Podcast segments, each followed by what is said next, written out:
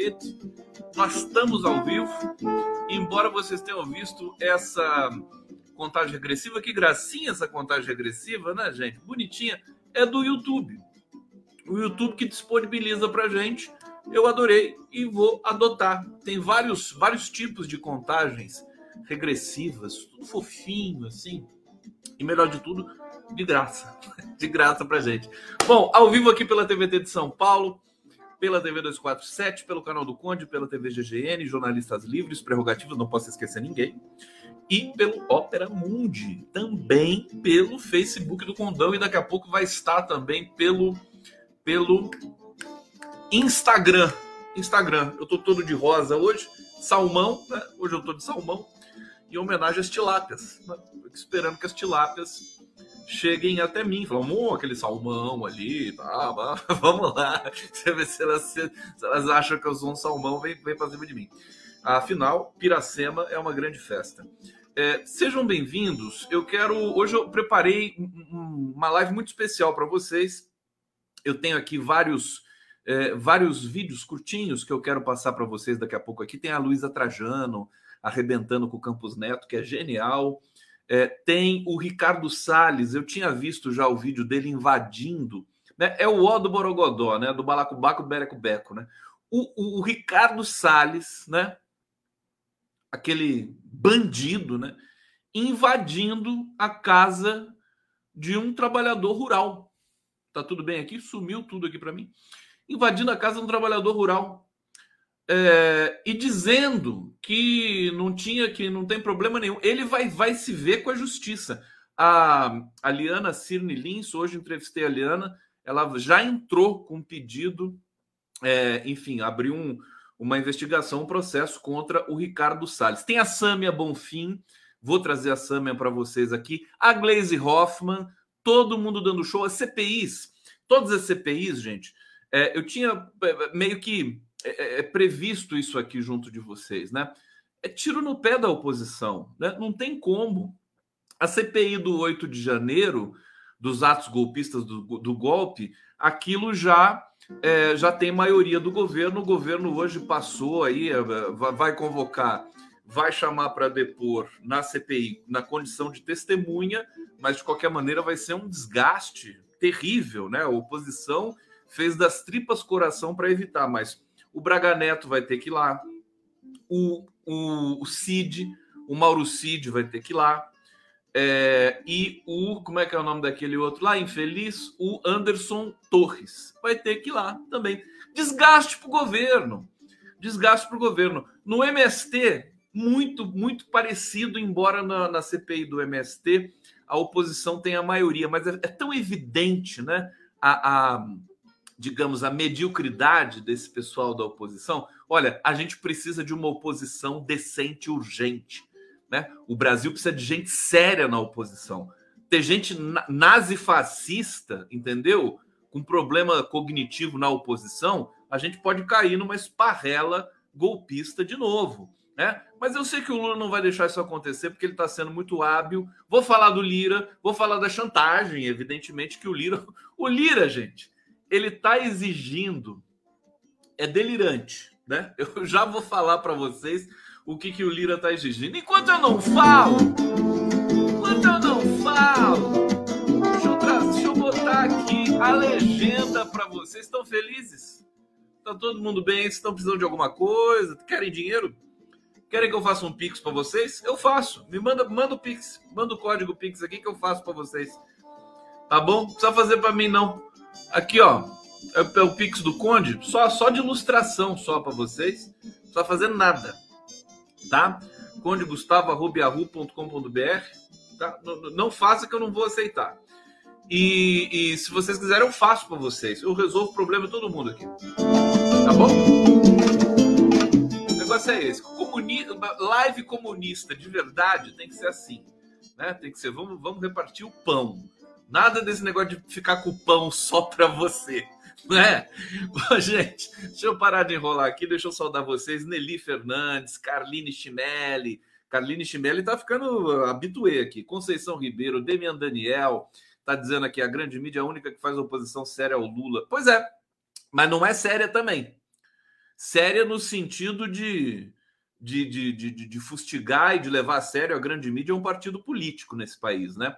É, mas eles poderiam melhorar também, criticar as coisas que, que devem ser criticadas e, e, e, não ficar fazendo essa firula toda aí, né? Falando de Venezuela, de Maduro e de não sei o que. Isaac da Silva, estou ouvindo bem, o som tá ótimo. Mais uma formiga aqui para o cemitério de formiga. É, Rosa Maria, né, estou adorando os convocados pela CPMI. Deixou aí já para o Superchat, que já tá cheio de gente aqui mandando Superchat para mim. Não precisa também, viu? Se quiser mandar, manda, mas olha, pode mandar sem ser Superchat. Manquésio, Ribas Coelho e o Sérgio Reis está impune que, que ele fez mesmo? Eu nem lembro o que, que ele fez. Alguém pode me lembrar o que o Sérgio Reis fez? Girlene Maria Aníbal. Boa noite, condado. A possibilidade do Lula passar o Mato Grosso do Sul. Mato Grosso do Sul? O que é isso? Ministério da Saúde, né? Ou o MEC para o Lira? Acho que não. Vamos explorar isso aqui adiante. É, se isso acontecer, desisto, seria catastrófico. Calma, calma, Girlene. Ó, Girlene, Girlene, respira fundo e conta até nove. conta até nove. Tanto aqui eu não consigo fazer o nove. Só o Lula que consegue fazer nove. Conta até nove. Respira fundo e conta até nove. Regina Pas... Regi Pascoal, meu ingresso simbólico. Obrigado, minha querida. Não precisava. É, e vamos que vamos. Olha só, deixa eu pegar o último comentário aqui para eu me inspirar. Também contar até nove. Vamos lá comigo. Um, dois, três, quatro, cinco, seis, sete, oito, nove. Viva Lula, viva o MST, viva o MTST, viva o movimento atingidos por barragem, viva João Pedro Stedley, viva Maria Fernanda Cândido e quem mais? E viva é, todos nós aqui. Aliás, viva aquela jornalista, aquela jornalista da, da Globo News, gente, que barraco! E vocês viram isso? Eu vou ler para vocês aqui eu fiquei fã dela, né? Fiquei fã da jornalista. Ela, jornalista, apresentava um programa lá na Globo News, falou assim, ela foi dar uma entrevista para um podcast, ela falou, Ih, aquele programa é uma merda, ninguém aguenta mais aquilo. Aí foi demitida hoje pela Globo News, que coisa maravilhosa. Raquel Gertner, boa noite, Gustavo Conde Condinho, eu já disse que sou idosa da quarta geração, não aguento berro. Não aguento, eu não tô, quem que tá berrando aqui? Não tô berrando. Eu não tô berrando nada. isso aqui é normal. É assim que eu falo normalmente. Tá, eu vou, eu vou, eu vou, eu vou me policiar aqui, minha querida. Bom, vamos começar. Deixa eu começar com essa matéria do Marcelo Auler aqui, que tá linda, maravilhosa. Marcelo Auler, 65 anos, repórter desde, desde a infância, né? Atuou Rio, São Paulo, Brasília. O Marcelinho é fantástico. Olha só, gente, o que que ele traz, né? Na Lava Jato, 2,9 bilhões de reais sumiram, né? Passe de mágica, né? Truque de mestre, né? Puf, sumiu. Cadê? Ninguém viu. É, aqui, ao desembarcarem, vou ler um trechinho da matéria para vocês. É, ao desembarcarem, ô Lula, você tá aí, meu filho? Desculpa, ô, ô Raquel, foi sem querer. Ao desembarcar em Curitiba, provavelmente na próxima semana, na próxima quinta-feira, o ministro Luiz Felipe Salomão, que é do CNJ, corregedor-geral, é, decidido a fazer a correição extraordinária na 13ª Vara Federal da cidade, gloriosa Curitiba, poderá se assustar com o valor total de recursos que a Operação Lava Jato arrecadou. Depositou em uma conta bancária, mas aparentemente desapareceu né? A bagatela de 2,9 bilhões. Quem que vai sentir falta de 2, de 3 bilhões de reais? Uma coisa. É, né? é, uma, é uma miséria, né? É um dinheiro de fome. Essa verba, segundo documentos dos processos instaurados a partir da Operação Lava Jato, foi arrecadada ao longo de nove anos. Né? Lava Jato ela, ela depredou o Brasil durante nove anos. Né? É muito tempo, né? é, de 2014 a 2023, é, com multas, acordos de leniência é, delações premiadas. Todos esses valores passaram pela conta. O, o, o Marcelinho Waller mata a cobra e mostra o pau. E a cobra também. Né? Todos esses valores passaram pela conta 0650 barra 005 barra 864-04384, dígito 3, do posto de atendimento bancário, PAB, da Caixa Econômica Federal, dentro do Fórum de Justiça Federal de Curitiba. Pelas informações levantadas pelo blog Marcelo Auler, repórter, Viva o Marcelo. Manda um beijo. Por favor, o um carinho para o Marcelo Waller aqui, que depois ele vai assistir. Eu vou mandar um beijo para ele. Essa conta atingiu um saldo de 3 bilhões de reais. Em setembro de 2022, o valor depositado era de 842 milhões. E em maio deste ano, ali estavam apenas 32,967 milhões. Para onde será que foi, né? Para pagar, sei lá, pagar as viagens aí do Dallagnol, né? O Dallagnol teve, falou que Deus depositou 150 mil reais na conta dele, né? Já pensou que beleza? Ô Deus, meu pix é conde Gustavo, arroba yahoo.com.br, tá bom, Deus? Por favor, fazer que nem jogador de futebol, né? Assim, né? Deus, faz um pix, Deus. É, em um documento ao qual Marcelo teve acesso, nessa conta bancária foram feitos dois depósitos provenientes de acordos assinados com a Braskem. Tá tudo registrado aqui bonitinho. É, valor de um bilhão e parará. Odebrecht. Esses valores, porém, eram apenas parte do acordado, é, como descreve o quadro que aqui o Marcelinho teve acesso com a Braskem. O total deveria ser pago, era de 3 bilhões e muitos quebrados. Bom, Aí vai, né? Eu recomendo vocês lerem a, a matéria do Marcelo Auler, acessarem o blog do Marcelo Auler, tal, o site 247. Está aqui. Ele pegou facsímile dos documentos, né? Tirou prints da internet. Algumas informações são públicas. E agora a gente está atrás desse dinheiro. É, Deltan, Castor, Diogo Castor, que está aí, né? Castorando por aí. O que, que o Diogo Castor será que está fazendo? Né? Será que ele abriu um bar? Né? Abriu o que, que ele abriu? Porque foi, foi demitido, foi exonerado do Ministério Público, né? É, quem mais? Aquele Carlos Fernando, né? O Palu, o Januário Paludo, cheio de paluda lá, todo paludo para cima de todo mundo. É, e o Sérgio Moro, o Sérgio Moro, que não é o gato do Fernando Horta, é o próprio Sérgio Moro, que inclusive está com muita uma probabilidade grande de ser caçado, e eu já vou ler também essa matéria para vocês. Então, só queria deixar essa informação. A Lava Jato, possivelmente, eu tenho entrevistado muita gente é, que vivenciou. Ontem entrevistei o Agassiz Almeida Filho, que é genial, que é um cara assim, de uma qualidade, de uma é, capacidade né, de, de, de explicação das coisas simples, né? Das coisas complexas, ele transforma em coisas simples da Lava Jato, da Operação Calvário na Paraíba, tudo isso, né? Tudo, toda essa simbologia deletéria que tomou conta do Brasil e da América Latina. A América, você teve. A Lava Jato estragou a América Latina de maneira geral, né? É, nós precisamos fazer esse levantamento, essa comissão da verdade da Lava Jato. Vamos ver como é que vai acontecer. É um trabalho hercúleo, né? Muita coisa, trabalho por uma década, vamos dizer assim mas nós temos que começar em algum momento. Nós vamos começar, aliás, já começamos. Já começamos. É, e, e, é isso. Vamos, vamos para. Vou, vou, trazer mais notícias para você. Vamos lá! Comigo! Por favor! É, tá tudo bem? Tudo bem? Alguém falou comigo aí? Você falou comigo? Não? Eu, estou escutando coisa? Tá bom brigar comigo também, não. É, deixa eu ver o que vocês estão falando aqui. É, super Josefa Eva, que eu amo, que é lá de Garanhuns. Ah, meu Deus do céu. E tá chegando mais aqui, tá chegando mais. Magali Serra Vale.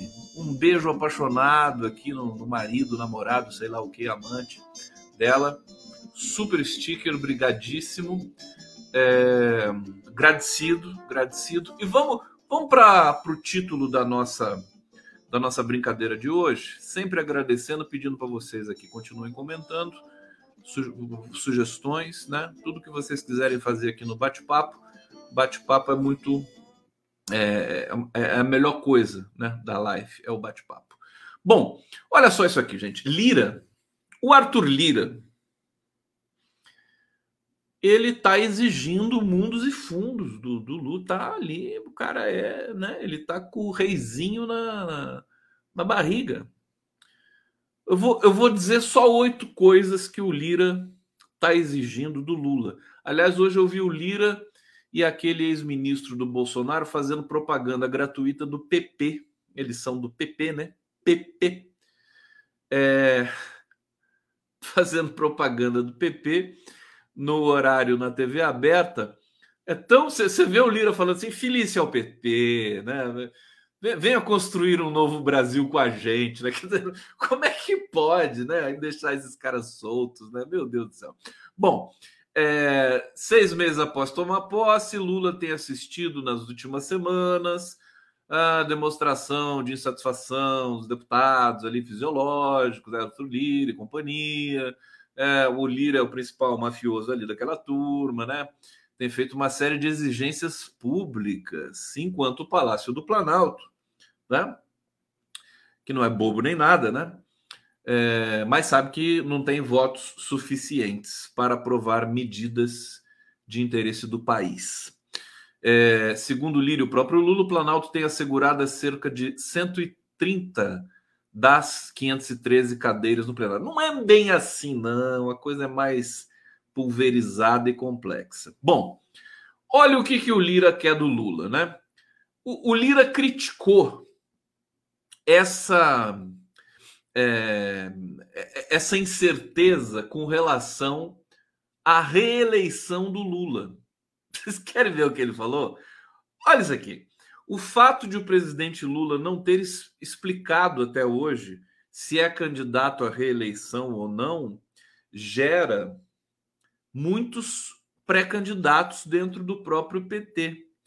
Isso não ajuda na administração do governo, porque há uma aparente dificuldade de relacionamento de A, B, C ou D, né? A, B C, ou E. Né? Declarou o deputado federal.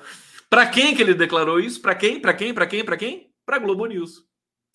Não é uma graça? Quer dizer, ele está ele tá dizendo para o Lula assim: meu querido, você decide se você vai ser candidato ou não vai ser candidato, que causa uma aflição em todo mundo aqui, né? Tá aí, é meio delirante, né? Mas ele está ele tá dizendo isso, né? Bom, o que mais que ele quer? que mais que ele quer? Troca de ministro, ele quer trocar o Rui Costa, né? É, vamos ver o que, que ele falou? Vamos ver comigo?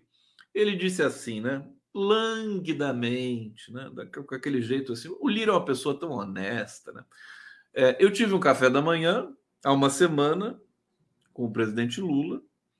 No meio da conversa, eu fiz a ele uma pergunta: o senhor pensa em ter a possibilidade de o ministro Haddad ir para a Casa Civil e o Gabriel Galípolo ficar na fazenda, ele, ele fez, essa, isso aqui já era público, né?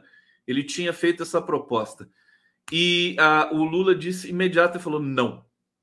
Assim, né? Ele falou isso falou não. Não. Que nem o, o, o filme lá do Planeta dos Macacos, né? Como é que é o nome daquele daquela cena lá? É, o César, né? A hora que ele fala o não, né? Não! Aquele não, tão bonito aquilo. Haddad fica na Fazenda e o Galípolo, que é secretário executivo da Fazenda, vai para o Banco Central. É, e daí conversa cessou. Bom, mas ele disse isso, né? Falou isso, tentando tirar o Rui Costa. Olha, olha o nível. Bom, terceira coisa, é, ele está querendo propor que o PP possa apadrinhar o Ministério da, o ministro da Saúde. Ele quer, um, ele quer o Ministério da Saúde. Eu vou, vou acelerar aqui, né? É, interlocutor único. Lira quer conversar sempre com uma pessoa só, né? Ele não quer conversar com o Padilha e depois com o Rui Costa e depois com o Lula. Só quer uma pessoa. Tá? Botar ordem nessa casa. Conversa só com o Lula. Pronto. Tá certo? Bom, que mais que ele quer? Câmara subrepresentada. Ele diz o seguinte: a montagem, o estilo de fazer uma base são próprios de cada governo. Nunca defendi o governo de coalizão com o legislativo ocupando espaço, nem partidários, nem pessoais.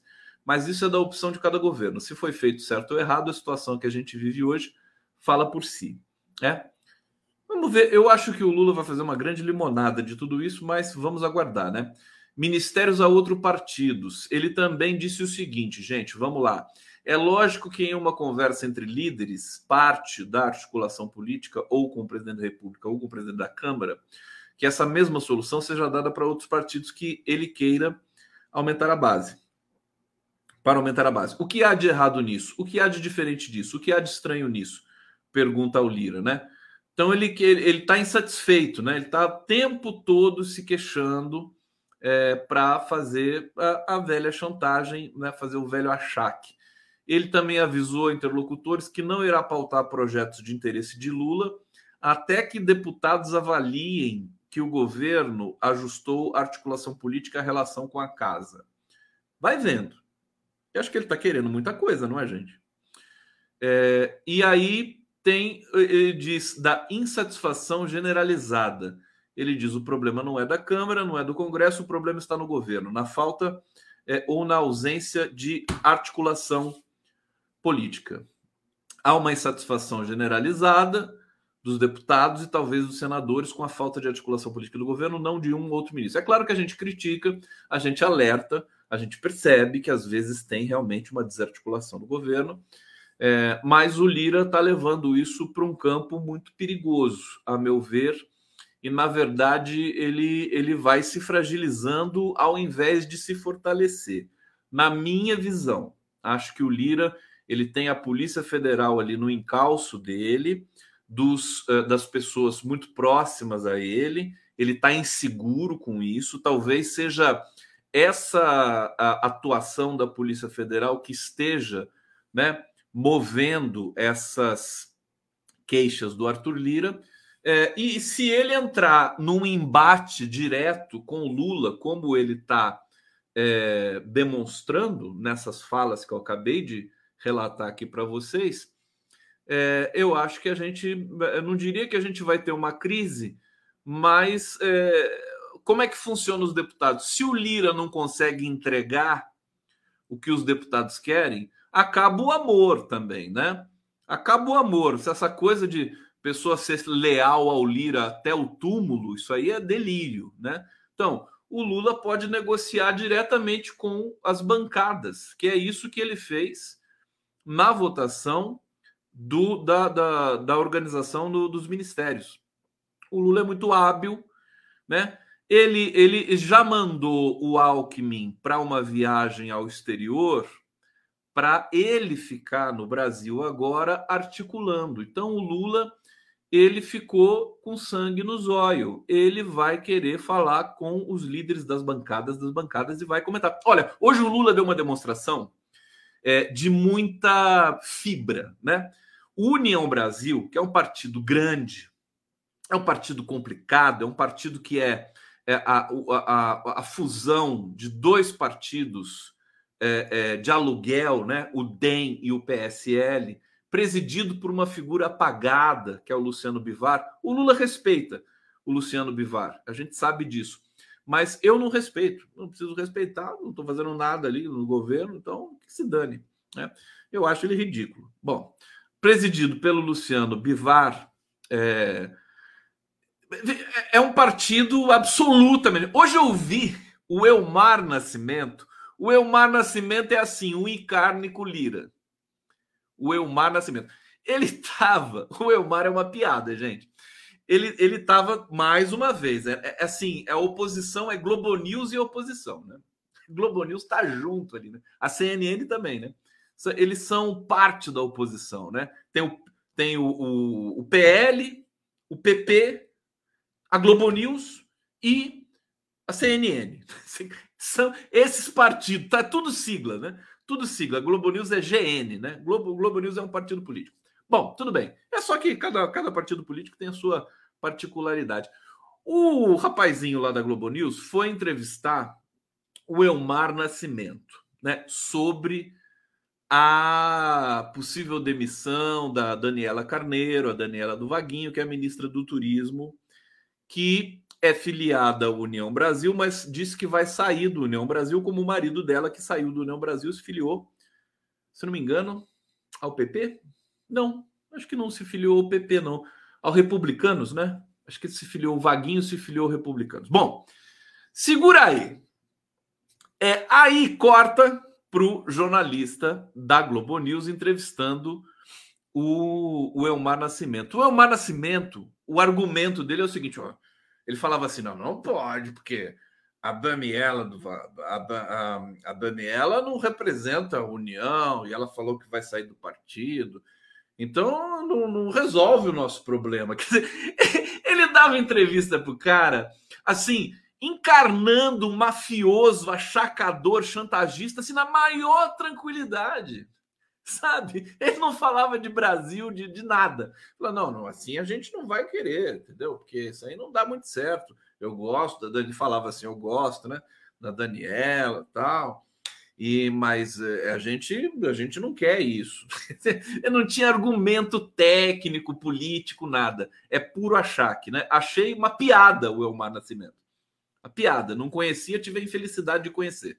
É, enfim, faz parte. Toda vez que eu vejo o Congresso, toda vez, eu já até chamei a Marcia Tiburi, a Marcia Tiburi vai, vai, vai me dar uma entrevista na sexta-feira, é, porque eu quero, quero chorar minhas pitangas para Marcia Tiburi, porque assim, toda vez que eu vejo Congresso, eu só vejo homem branco, é, aquele pessoal. Gente, não, não dá mais para aguentar isso. Ont, anteontem, estava conversando com uma compositora maravilhosa. Quero mandar um beijo, um abraço para o meu querido Zé Luiz Maia, que passou aqui em casa, é, de, do Rio para São Paulo. Ele fez uma parada aqui. Beijo, Zé, foi demais.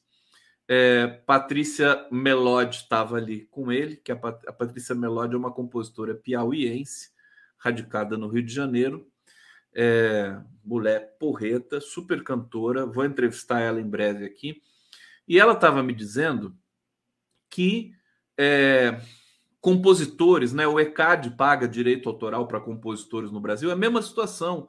São só compositores homens, né? Parece que tem 8% de mulheres compositoras que recebem direito autoral no ECAD. Então, assim, é, é, é muito vergonhoso né? essa desigualdade, né? esse domínio da testosterona no campo do, do, do, empresarial, da política, etc. A gente precisa reverter isso urgentemente. Né? A gente percebe que os, esse, esses homens brancos do Congresso eles são muito limitados, né? estão muito mal acostumados e fica, acabaram ficando viciados também com é, o governo Bolsonaro, com o golpe, com o governo Temer. E agora que a gente está voltando ao raciocínio, né? É, a gente precisa agilizar, eleger mais mulheres, evidentemente, isso depende do povo eleitor e tudo mais, é, mas só para registrar isso, né? Bom, o que, que o Lula fez hoje? Pressionado, né? Todo mundo dando quase que como certo que ele iria é, tirar a Daniela Carneiro do Ministério do Turismo, chamou a Daniela para o encontro mais, na, no Palácio do Planalto e quando o presidente chama o, ministro, né, assim, desse jeito, é, é, porque vai vai falar assim: desculpa, mas eu vou ter que te tirar. Mas não aconteceu isso. É, acho que ela foi junto com o Vaguinho, que é o marido dela. O Lula realmente tem uma relação de gratidão muito forte com os dois. O Lula também não é bobo, né? Abaixo a Rede Globo. o Lula não é bobo, abaixo a Rede Globo. E a, o casal Daniela e Vaguinho, eles têm muita potência eleitoral na Baixada Fluminense. Então o Lula não quer rifar, né? Mas é, é sempre também por uma questão de lealdade, de, de gratidão ao trabalho que eles fizeram. Eles foram muito atacados por apoiar o Lula para a presidência da República. É, anteviram, talvez, que o Lula fosse ganhar inevitavelmente é, e mudaram de barco ali rapidinho. Mas, de qualquer maneira, o Lula não vai rifar a Daniela dessa maneira. O Lula já demonstrou, falou: quero respeito, não vem me pressionar. Eu posso até fazer algum tipo de mudança, mas tem que ser, tem que falar com jeitinho comigo. O Lula deixou isso claro hoje. É, e nomear quem o União Brasil quer que se nomeie, que é o Celso. Como é que é o sobrenome dele? Uf, esqueci o sobrenome do, da figura. É um cara que é ligado ao Bolsonaro. Ele, inclusive, estava apagando os posts dele no Twitter em que ele criticava o Lula, né, xingava o Lula e é, é, emulava e, e, e, elogiava o Bolsonaro. Sabino, né? Celso Sabino. Então, é, esse, esse é o nível de tensão nesse momento do governo. O Lula está acostumado a sofrer tensão, ele fica mais forte ainda. Celso Sabino, né? Fica mais forte ainda. É, e vamos aguardar os próximos passos dessa questão aí tão, tão enfim, é, invasiva, né? Que está nesse momento rolando no Congresso Nacional. Estão assistindo a live do Conde aqui comigo? Então, eu não gritei. Isso aqui não é grito. Isso aqui não é grito. Isso aqui é simplesmente uma, sabe, uma catarse localizada minha, né? Mania. E vamos para o bate-papo aqui. É, aqui, Hussein Brasil, policial amigo de Lira, tem um bi de contratos. É brincadeira? Jorge Furtado. Novas fraudes descobertas nas americanas podem elevar rombo a quase 46 bi. Já estão falando em 50 bilhões. Americanos falando para a Eletrobras: Eu sou você amanhã. Obrigado, querido Jorge Furtado. Tá uma vergonha tudo isso. Eu tenho separado aqui uma nota da, da Eletrobras para falar para vocês. É, Pedro Guerreiro está dizendo aqui: o Galípolo é agente do Guedes e do Esteves. Não sei, né? É, acho que ele tem relação boa, né? Agora, o Haddad ficou muito queridinho do mercado agora também, né? A gente vai ter que ver isso depois, né? O, o mercado adora o Fernando Haddad agora, né? É uma proeza. É, Adalto Alves, é, Rui Costa é um político honrado. Lira é muito pequeno, pequeno diante do maior líder vivo da Bahia um estado decisivo no cenário político é eleitoral. Você acha tudo isso do Rui Costa também? Para, então, então beleza, vamos, vamos prestigiar o Rui Costa também, né? É, o Rui Costa ele sofreu várias críticas ali, inclusive de petistas mesmo, dizendo que ele né, meio que passava por cima, não ficava escutando, a pessoa ia pedir audiência, não sei o que, não sei o que, ele meio que desprezava. Mas é, talvez seja também a questão das pressões ali que ele sofre, né? Doris Fernandes, Deus nos livre de negacionistas do Ministério da Saúde. Basta de genocídio sem punição. O Lula jamais vai entregar o Ministério da Saúde, isso aí não precisa se preocupar, né? Tem certeza que não. É, ele, ele, não aprova projeto, mas não vai entregar o Ministério da Saúde. É, Tiago, se Lira acha ruim, é porque deve ser bom para o Brasil. É, e ele diz aqui: enquanto Lira delira, povo sofre, Brasil não anda. É, tá aqui, obrigado. Podem continuar mandando aqui mensagens que eu já vou ler mais, é, mais mensagens de vocês. Vamos, vamos colocar alguns vídeos aqui para dar uma relaxada em vocês aqui e em mim também. É, aqui, eu separei com todo carinho. Vamos ver, o Lula fez o podcast hoje, né? Finalmente, finalmente o Lula fez o, o o tão esperado, aguardado, com, a, comunicado com o povo brasileiro direto. É, ele chama de podcast, podcast do Lulão, né? Podcast do Lulão, eu que chamo. E o Marcos Uchoa, que é jornalista da EBC, estava lá fazendo, acho que fez um bom trabalho, né? Tem um trechinho aqui, vamos assistir um, algumas, alguns trechinhos da.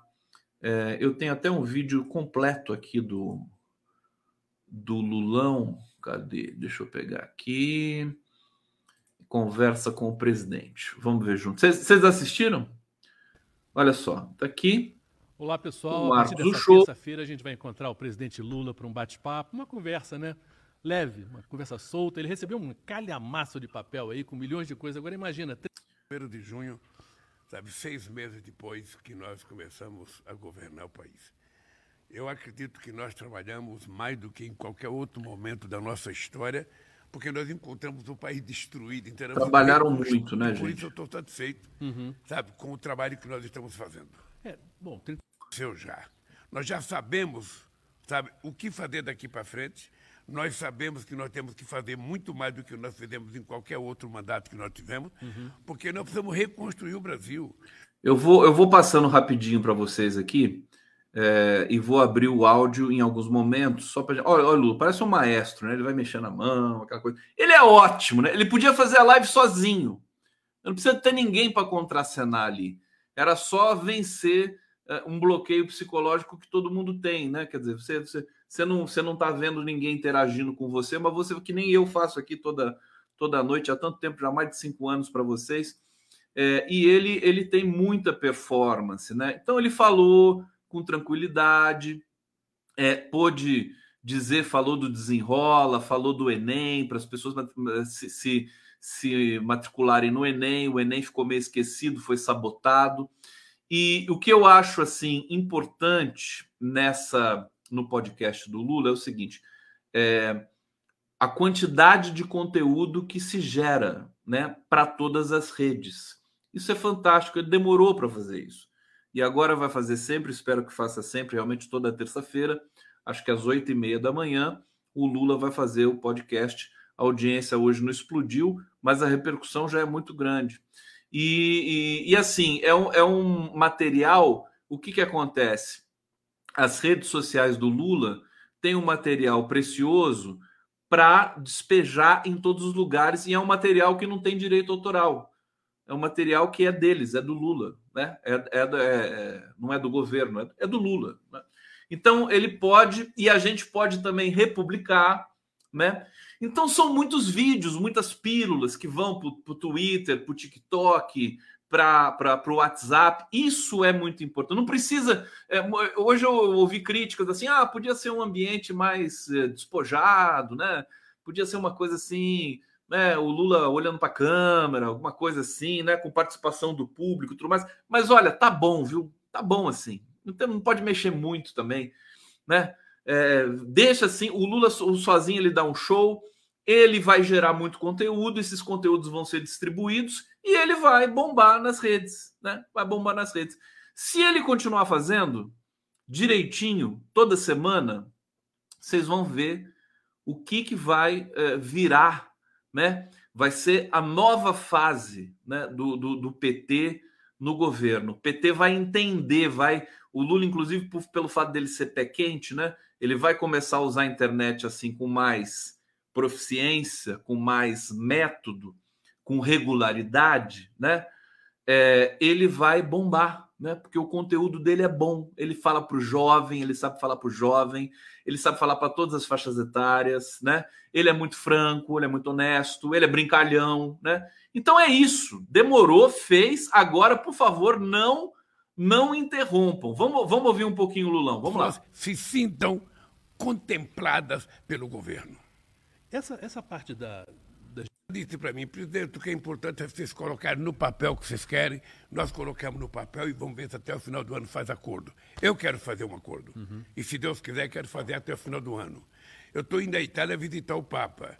Mas sabe quantos anos faz que não vem um governante italiano ao Brasil? Muitos anos, muitas décadas. Sim. Olha, nós temos 30 milhões de italianos e descendentes de italianos aqui no Brasil. Eu acho que o Brasil é o maior país italiano. Olha como ele cresce. Né? Então, quando ele olha para a câmera, né? Você vê que ele, quando ele olha, ele sabe que está sendo filmado, ele já, já lida com câmeras há muito tempo. Então, isso aqui vai para as rádios também, Renata. Renata está perguntando aqui, daqui a pouco eu vou botar na tela. Vai para a rádio, vai para todos os suportes, né? Isso é importantíssimo. Podcast tem que, inclusive, o, o, PT sabe, o Lula sabe muito bem que as rádios comunitárias e as rádios eh, tradicionais são veículos importantíssimos para os confins do Brasil. O Brasil não é só o eixo Rio-São Paulo, que todo mundo tem internet, e não é nem todo mundo que tem, né? É, aliás, gente, o, o, o, é, o, as jornadas de 2013 completaram agora 10 anos, né?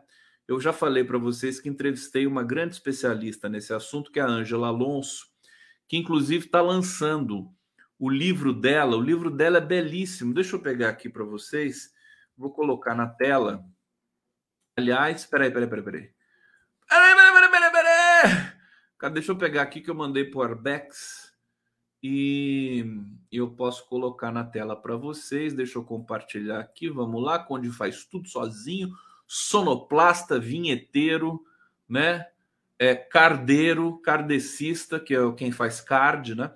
Olha só, lançamento 13. O nome do livro dela é um livraço hein, de 400 páginas. É, a política de rua de Lula Dilma. É, é, uma, é uma obra de referência isso aqui, pela Companhia das Letras. Ela está lançando nesse momento. O lançamento vai ser é, dia 16 de junho, sexta-feira, agora, às 19 horas, na Livraria da Vila, é, em São Paulo, evidente, né? É, ela vai conversar com Fernando Barros e Silva, é, que é também jornalista da Folha de São Paulo, é, e vai ter, após o bate-papo, vai, vai ter autógrafos e uma cervejinha, mas não vai ser grátis, evidentemente que não vai ser grátis. Então, o que, que o que, que tem nesse livro que ela me mostrou? Assim, o que, que foi 2013? Quando você olha no, no Brasil, você pega o um mapa do Brasil e, e vê a mancha das manifestações de 2013. Sabe o que você vê? Você vê uma manchinha no eixo Rio-São Paulo e acabou. Né? Você não tem Nordeste, você não tem Rio Grande do Sul, você teve algumas coisas nas capitais ali, mas a, a, a mancha técnica, né? A, a, o gráfico técnico do, do que houve em 2013 no Brasil é uma manchinha, é uma manchona, né?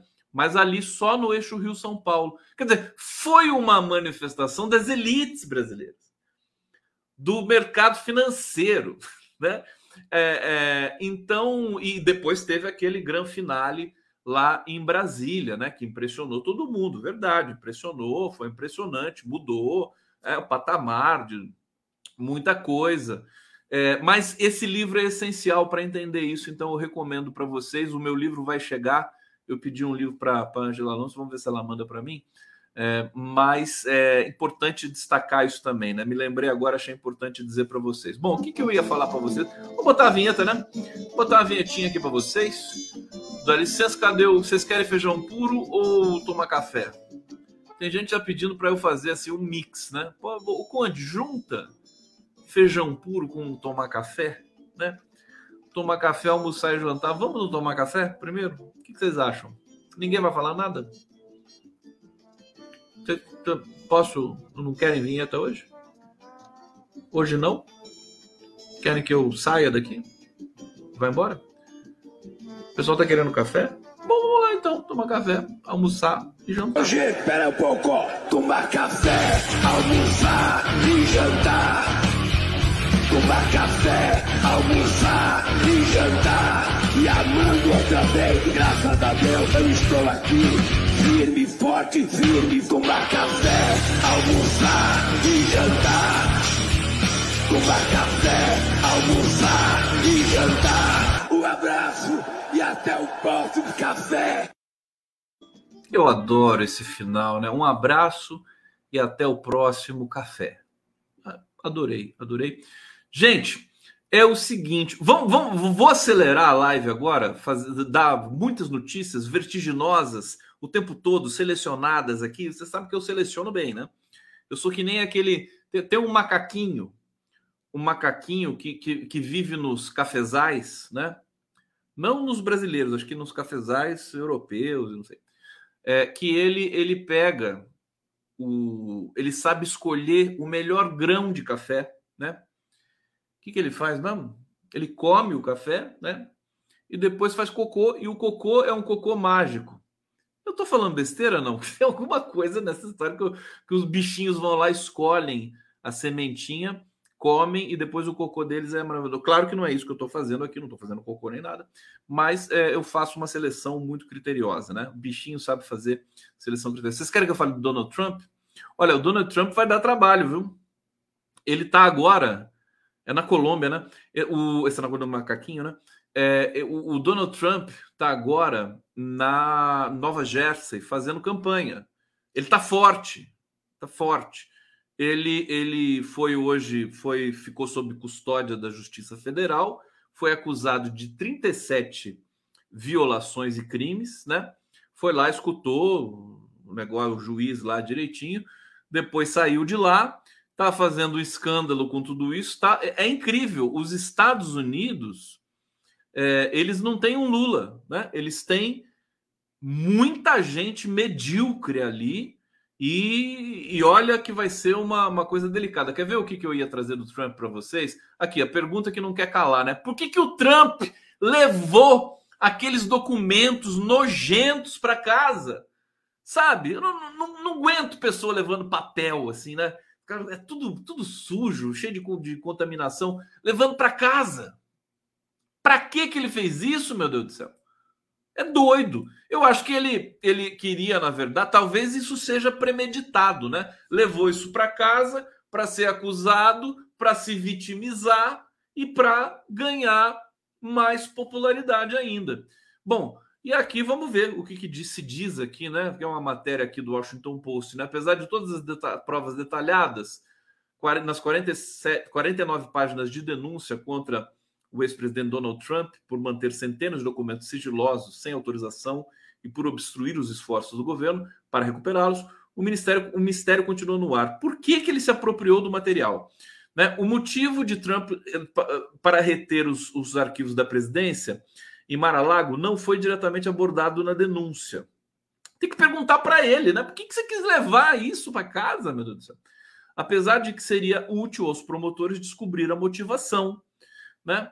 A denúncia dá algumas dicas. O texto descreve é, que Trump, que vê tudo em termos de poder e frequentemente foca em retalhar inimigos, exibiu um plano de ataque sigiloso contra o Irã durante uma reunião em Bedminster, seu clube de golfe em Nova Jersey, em julho de 2021 como um modo de refutar o que ele entendia como crítica vinda do general Mark Milley, o chefe do Estado-Maior Conjunto Americano. Em uma gravação do encontro, pode-se ouvir Trump mexendo em papéis e dizendo que o documento em questão provava que ele estava certo em sua disputa com Milley. Isso totalmente prova minha tese, diz ele. Em outros trechos, um assessor de Trump descreve o material que ele estava mantendo como com ele nas caixas como os papéis dele. Enfim, é, não vou avançar só para vocês saberem que esse tema está ainda a, a, a, trazendo né, a atenção de muita gente.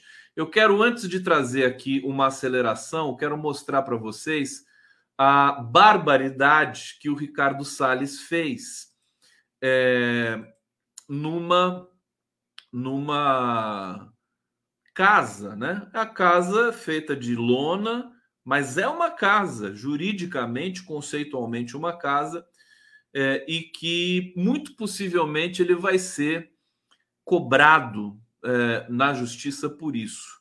Deixa eu mostrar para vocês aqui. É uma cena deprimente. Vamos ver juntos. Tá aí. Tem ninguém? Vamos lá, vamos voltar lá para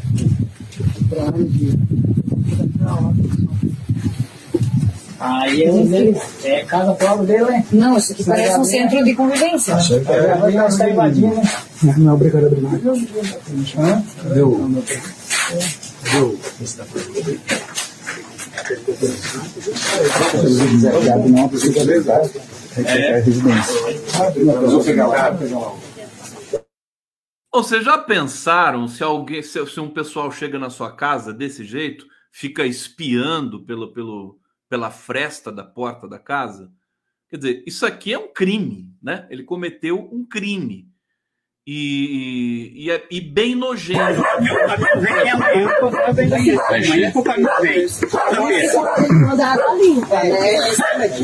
O senhor autorizou a entrada dele? Então, por favor.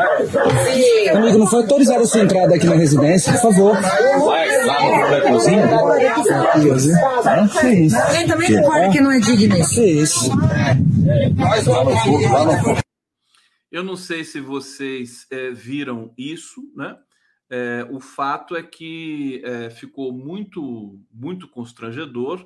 Ele vai ser acionado na justiça. Você vê ali que o, o cidadão está pedindo para ele, falando assim: escuta, você não teve autorização para entrar nessa casa aqui. Inclusive, ele poderia ter tomado um tiro, né? Tomado um tiro na cara, como o Paulo Samuel está dizendo aqui. Não tem essa história da invasão de propriedade? A pessoa se armar, né, para se defender, fazer legítima defesa. Quer dizer, legítima defesa ali dava um tiro na cara do, do, do, do, do Ricardo Salles. Não estou fazendo nenhum tipo de apologia, estou dando exemplo conceitual aqui da violação que ele cometeu, né? É, lamentável, ele vai pagar por isso. E eu quero aproveitar e já colocar, inclusive, aqui a Sâmia Bonfim, dando uma lição no Ricardo Salles na CPI do MST. Vamos ver juntos, porque ela Inteligência no Pontal do Paranapanema. Repercussões importantíssimas, que eu não sei se vão constar nesse relatório. A primeira delas é que todo mundo sabe que o principal objetivo do nosso relator com essa CPI era tentar catapultar a sua própria pré-candidatura à Prefeitura de São Paulo. Bem, pelo visto, não deu muito certo. Né? Ele não conseguiu convencer nem o próprio partido de que isso seria viável, que dirá a sociedade paulistana. Mas uma segunda consequência que nos causou bastante surpresa foi a soltura do Zé Rainha. Vejam só vocês, eles foram até o Pontal do Paranapanema, acreditando Lula, que iam encontrar uma série de problemas, de crimes, e veja só a resposta que a justiça brasileira deu. A soltura do Zé Rainha e dos outros dois membros do movimento que estão sendo acusados por essas pessoas que vocês querem trazer aqui para a CPI. Realmente, uma CPI a gente sabe como começa, mas não sabe como termina. Né? É bom que a gente siga os trabalhos da forma como vem acontecendo até agora, que por enquanto tem tido bastante efeito. Obrigada. Olha, a Sâmia está dando um show toda, todo, em todo dia na CPI. E, e isso confirma também. A CPI do MST é um pouco mais complicada para o governo, mas é, vai também expor esses nazifascistas grileiros, né, é, é, traficantes de madeira, traficantes de ouro, que estão envolvidos, aí são os maiores interessados em é, desqualificar as demandas do MST, que é um dos movimentos é, mais importantes do mundo e mais respeitados do mundo. O João Pedro Sted ele não gosta que eu fique falando que o MST é um dos maiores do mundo, não sei o quê, porque ele diz que isso desmobiliza. Então, vou respeitar o MST, um movimento humilde, né? É, que tem muito chão, que tem muito arroz com feijão para comer aí. Tá, João Pedro Sted. Ô, João Pedro Sted! Cadê aquela nossa conversa lá que a gente ia fazer para bombar as redes do, do MST? Vamos fazer esse negócio aí. Chega de enrolar, viu? Vamos fazer. O, M, o MST precisa estar tá presente nas redes sociais assim massivamente tem tudo para fazer isso. Tudo. E não precisa contratar uma agência. É, é só fazer as parcerias certas, viu, ô, João Pedro? Não custa nada, viu? Eu estou aqui à disposição para fazer isso para vocês aqui. Bom, eu quero mostrar mais um vídeo para vocês. Estou aqui feliz e vou mostrar. Aliás, gente, posso. Eu vou... Deixa eu falar uma coisa para vocês aqui. É, eu ganhei um prêmio Olha só. E eu quero divulgar com todo carinho o Instituto Silvia Lane, que é um instituto voltado a debates sobre psicologia, me agraciou com o prêmio Marcão Matraga. É o prêmio Marcos Vinícius de Oliveira. Fiquei assim, é um prêmio super é, prestigiado, fiquei, fiquei muito lisonjeado e vou mostrar para vocês o momento que o prêmio é concedido a mim aqui com todo orgulho. Vamos ver juntos? Vamos lá, gente, com vocês, que isso aqui é de vocês também, né? A homenagem a você, Gustavo Conde, se dá pela sua atuação na garantia da presença de uma mídia democrática em nosso país. Conde é linguista, comunicador e fundador do Canal do Conde, espaço esse que fortalece o diálogo democrático e crítico nos brindando com o compartilhamento de conteúdos voltados à cena política e cultural do país, pautado na ética irrestrita da comunicação. Diante de tantas fake news, cerne maior do desgoverno bolsonarista, de forma ousada, atenta, resistente e combativa, você esteve lá, Conde, apresentando entrevistas importantes numa defesa ampla pela comunicação democrática.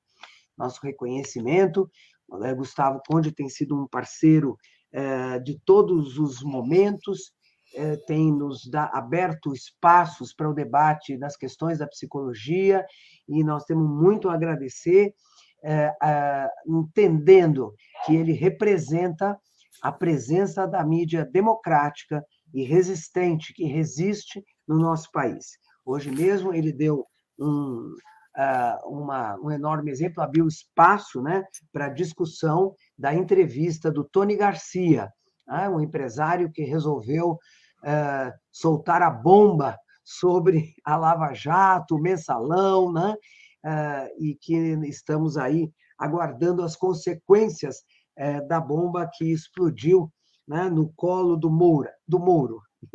Então, nós estamos aí é, com muita satisfação e o Conde é um dos que abriu o seu espaço imediatamente né, para essa discussão. Obrigada, Conde. Nosso grande abraço e nosso reconhecimento. Um beijo, Ana Bock. Obrigado. Essa, essa que estava falando, essa mulher é a Ana Bock, que é uma das maiores referências na psicologia no Brasil desde muito tempo.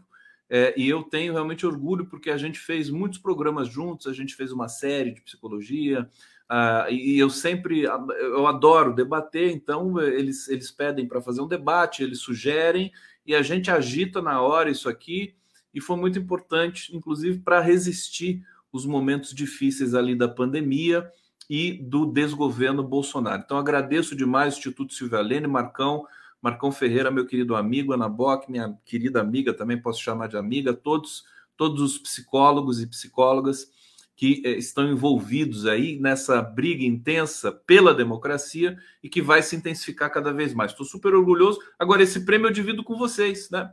Vocês é que dão é, sentido para o trabalho que eu faço. Vocês aqui, a, a coletividade, o coletivo, é, é sempre assim. Tudo, tudo, qualquer coisa que eu vier a, a ganhar, né, no sentido de, de, de, reconhecimento, eu sempre vou dividir com o público maravilhoso aqui que, que segue no nosso, no nosso coletivo. Deixa eu ver se tem mais alguma coisa para mostrar para vocês aqui. Então, vou, vou, me cobrir de glória aqui, né? Vamos agora, deixa eu trazer então algumas notícias mais expressas, né? Olha só, lua de mel do Ministério da Fazenda com Arthur Lira. É, eu já falei aqui para vocês, o Arthur Lira se entendeu muito com o Fernando Haddad é, teve um evento promovido pela revista Piauí. Gabriel Galípolo fez elogios para Arthur, Arthur Lira, né? E aí também a gente não se surpreende se ele realmente estiver ligado ao André Esteves e companhia. Eles se conhecem, né? São banqueiros. O Galípolo foi banqueiro, se não me engano, e, enfim, está sempre nesse circuito é, da discussão da, da, da, economia, da macroeconomia, que precisa sair um pouco desse, dessa discussão é, acadêmica e, e, executiva, né? Precisa aí, a gente precisa ouvir sindicalistas, a gente precisa ouvir todos os setores da sociedade brasileira para falar de economia. Bom, mais notícia para vocês. Olha só, TRE, gente, tudo bem? Posso esticar um pouquinho hoje a live para vocês? TRE é, une ações de PL e de PT que podem levar à cassação de Moro. Olha que ironia o PL do Bolsonaro, o PT do Lula, é, tão, uh, tão, foram reunidos pelo Tribunal Regional Eleitoral do Paraná, é, que pode levar à cassação do Moro. Investigações protocoladas pelo PL e pelo PT pedindo a cassação de Sérgio Moro tramitam no Tribunal Regional Eleitoral do Paraná, vão passar a ser analisadas de forma conjunta. As ações foram ajuizadas pelos partidos de Lula e Bolsonaro. Na decisão apresentada nesta terça-feira pelo desembargador Mário Elton Jorge, o magistrado defende a reunião das apurações por entender que os dois processos apresentam os mesmos argumentos e pedidos de busca e apreensão, realização de oitivas e avaliação da cassação do mandato de Moro.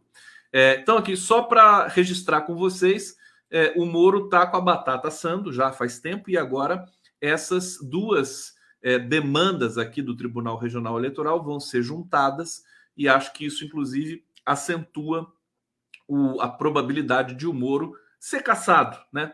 Que é o que todos nós aqui, que somos amantes da democracia, da justiça e do direito, esperamos. É, vamos para mais notícias aqui. O Alexandre, olha como a batata da oposição está assando. Por isso que eu acho que o Lira não vai ter é, não vai ter robustez para chantagear o Lula como ele está querendo fazer. Né? Olha só isso aqui. Alexandre de Moraes prometeu compartilhar dados sigilosos e terminar investigações do 8 de janeiro em 45 dias. Quer dizer, a CPMI do, dos atos democráticos vai acabar sendo beneficiada também por isso, né? Presidente da CPI é, dos atos antidemocráticos, Arthur Maia, disse nessa, nessa terça-feira que o ministro do Supremo Tribunal Federal prometeu compartilhar dados sigilosos das investigações sobre o 8 de janeiro. É, segundo o deputado, a colaboração ocorrerá em, dois, ocorrerá em dois momentos. Informações de investigações finalizadas serão entregues imediatamente à CPI. Já os inquéritos que ainda possuem diligências serão compartilhados em até 45 dias. Esse foi o prazo estabelecido pelo magistrado para fim de todas as investigações relacionadas aos ataques dos três poderes. Hoje, a oposição sofreu uma derrota fragorosa na CPMI dos atos antidemocráticos. Né? Ela não conseguiu convocar pessoas ligadas ao governo de turno, né? O, o, major, o, o general Gonçalves Dias, pessoas que estavam ali né, na questão da segurança, que também tem também tem ali alguma coisa para se explicar, mas ali é uma, é uma disputa de forças. E como o governo tem maioria e a senadora, como é que é o nome da presidenta da, da CPI? É, agora me escapou porque é muita coisa na cabeça. Eu já entrevistei ela aqui, ela é uma pessoa interessante, é evangélica, né? É, e ela está segurando essa bronca aí na, na CPMI dos atos golpistas, presidindo, aguentando toda uma pressão e a misoginia né, das comissões que soem acontecer ali em Brasília. E é, ele, o, o, a CPMI, né, por 20 a 11, conseguiu é, convocar, eu já disse no começo da live, o Braga Neto, general Braga Neto, Elisiane Gama, né?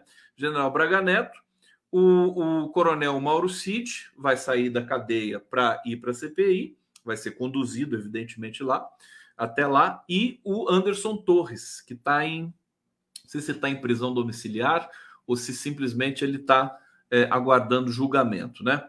É, vão lá depois, isso vai ser terrível para o governo. O Bolsonaro está quieto, ele está ele tá desmiolado, desmilinguido, né? Está aguardando a. a e, e assim, a, a perspectiva do TSE com relação a, ao julgamento do Bolsonaro, Tribunal Superior Eleitoral, que vai julgar o Bolsonaro naquela é, naquele crime que ele cometeu de convocar embaixadores do, do, do mundo todo, né, para falar mal do sistema eleitoral brasileiro. E o que foi assim uma, né, de, de uma escandalosamente eh, algo ilegal, né, algo violador que ele cometeu. É certeza, é 100% que ele vai se tornar inelegível no dia 22. A única dúvida, a única dúvida é o seguinte: o, o Cássio Nunes Marques, ele faz parte do colegiado do TSE. Ele foi o ministro nomeado pelo Bolsonaro e muita gente diz que ele mantém relações com o Bolsonaro, só que ele não mantém mais, né? Nem o Anderson, nem o Anderson, o André Mendonça e nem o, o Cássio Nunes não tem, não tem mais relação de, de com Bolsonaro de ficar telefonando, não tem mais isso. Né? Eles se afastaram, até porque o Bolsonaro é um investigado né? nesse momento. Tem, tá, tá, tá gabaritou o Código Penal. Então, o Cássio Nunes, as pessoas estão se perguntando: será que ele vai votar que ele vai ter coragem de não votar pela ineligibilidade do Bolsonaro, porque vai ficar feio, vai ficar 6 a 1 né? É, tá todo mundo se perguntando, ou se ele vai pedir vista, né? É, porque assim, o Cássio Nunes Max está pressionado também. Ele vai, vai ficar numa situação muito constrangedora se ele sozinho ficar segurando né, essa votação. Então já tem muita gente apostando que vai ser é, 7 a 0 no é, dia 22, né? Essas pessoas conversam entre si também. O Alexandre de Moraes deve conversar com o Cássio Nunes Marques, o Marco Aurélio de Carvalho, que é um malandro, né? Que todo mundo conhece aqui no bom sentido, né? Ele já foi lá passar um papo no Cássio Nunes Marques, no André Mendonça, e tem até uma notícia que corrobora tudo isso aqui que eu vou trazer para vocês. Quer ver? É, pera aqui. Parari, pororó, pururu, pereré. Eu cantava antes, quando eu estava procurando alguma coisa aqui, não canto mais. Eu vou cantar para vocês então. Boa, boa.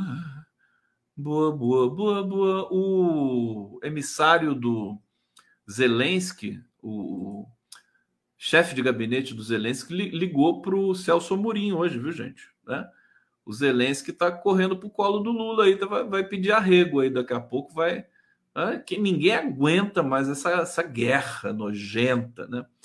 É, aqui, olha só isso aqui. Olha só isso aqui. Distanciamento, vocês estão dando carinho pro Mac aqui? Marco Aurélio, cara, o Milton Canachiro tá acordado até essa hora. Tá acordado até. Não vai trabalhar amanhã, Milton? Que negócio é esse? Dormir, rapaz. Pode ficar não, dessa hora aqui. Olha só isso aqui, gente. É, distanciamento marca a relação de Bolsonaro com ministros que nomeou para o STF. Olha que belezinha. Integrantes da cúpula do PL têm notado um distanciamento maior entre Jair Bolsonaro e os ministros que ele indicou. Quer dizer, quem vai querer ser amigo de uma besta tóxica, né, imunda como Bolsonaro? Eles não querem mais, já era. A avaliação dos correligionários do partido do PL né, é que o presidente deveria estar se articulando junto com esses magistrados, Nunes Marques, para tentar um placar menos desfavorável na ação sobre ineligibilidade.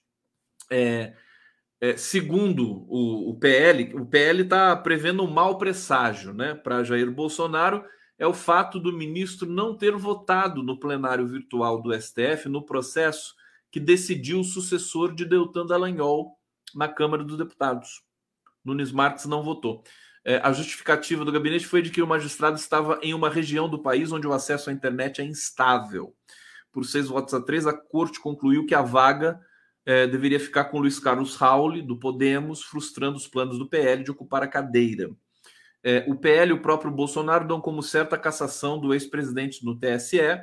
Leitura de manda-chuvas da sigla, no entanto, é que seria um péssimo cenário ter Bolsonaro inelegível por unanimidade, ou seja, por 7 a 0. Para a cúpula do PL, vale a pena eu dizer isso para vocês aqui, Bolsonaro deveria estar empenhado em trazer os votos de Nunes Marques, que ele próprio nomeou, e Raul Araújo, que já demonstrou alinhamento com o capitão em algumas decisões. Membros do partido apontam, porém, que o distanciamento entre Nunes Marques e Bolsonaro se deu porque o ex-presidente coloca na conta do magistrado ter angariado Gilmar Mendes como desafeto na Suprema Corte. A coisa tá feia para o Bolsonaro. A verdade é essa. Né? Tá feia para a oposição, tá feia para o Bolsonaro, mas isso não significa que a gente tem que sair comemorando. Significa que a gente tem que ir para cima, sabe? Com mais, mais eh, volúpia, né? Para a gente realmente esmagar esses nazifascistas. O Ricardo Salles é o primeiro. Ricardo Salles tem que realmente, depois dessa dessa presepada nojenta, criminosa que ele, que ele teve a infelicidade e o mau caráter de cometer, ele merece pagar, né? E, e acho que vai pagar é, com juros, né? Isso aí. Deixa eu trazer comentários aqui para já a gente já encerrando a live.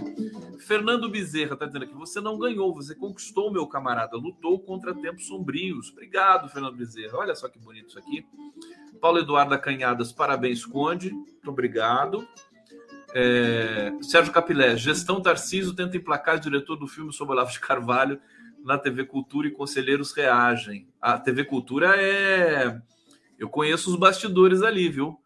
Essa, essa direção da TV Cultura é aguerrida, eles não aceitam tudo que. Né? O Tarciso vai se dar mal se ele quiser desmandar e mandar na TV Cultura. Fátima Leal, parabéns pelo prêmio. Marcos Vinícius de Oliveira, Vivo Condão, obrigado. Hussein Brasil, invasão de domicílio, bandidos descarados. Fernando Bezerra, Trump leva documentos e o Bozo leva joias. Pois é. E dá pro Nelson Pequeno, né? É, Hussein Brasil, traz o Nassif para falar da paz, escândalos da máfia. O Nassif está fazendo uma matéria fantástica da PAI. Aliás, já fez e vai fazer mais, né? É, Silvana Costa, Condinho, me preocupa que o processo de retirada dos infiltrados bolsofascistas não tenham sido retirados após seis meses de governo Lula. Pois é, é, mas nós vamos ter que conviver com isso mais um pouco ainda. Bartolomeu Quitute, obrigado aqui por se tornar membro. Hussein Brasil, passa esse mix do Tomar Café para o show, eu vou passar. É, você pediu para eu mandar e-mail e não me respondeu. 31 do 5. Você mandou? Você mandou, querido? Eu não vi. Você, o seu nome no e-mail tá como? É Hussein Brasil? Eu vou verificar lá. Vou verificar. Não precisa me xingar, coisa feia. Que é isso? Pensando que eu sou o quê? É, Vera Márcia Silva dos Santos aqui colaborando. Obrigado, querida. Em Brasil. Pulo do gato será Lula vazar novidades na live. é verdade, né? Agora precisa vazar, né? É, Renata, Conde irá para as rádios também? Sim, sim. É, certamente. Eu só não sei precisar isso para vocês agora. Hussein Brasil. Fizeram vários cortes da live do Lula. Ótimo. É, Rita Staquera. Que legal, Lula fazendo podcast. É, e, e assim nós terminamos a nossa live de hoje. Deixa eu tirar aqui o banner para a gente fazer o encerramento bonitinho aqui. Olha, gente, obrigado. É, amanhã já tem o nosso giro. Os convidados de amanhã estão aqui, ó.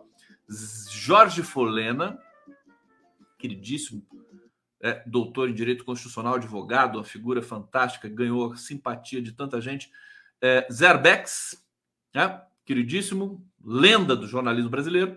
E a Denise Assis, minha queridíssima, que sempre tem análises doces e maravilhosas e contundentes para fazer para gente. Então, aguardo vocês amanhã. O cara das 11, sou Joe, né? Às 11 da noite, às 11 da manhã.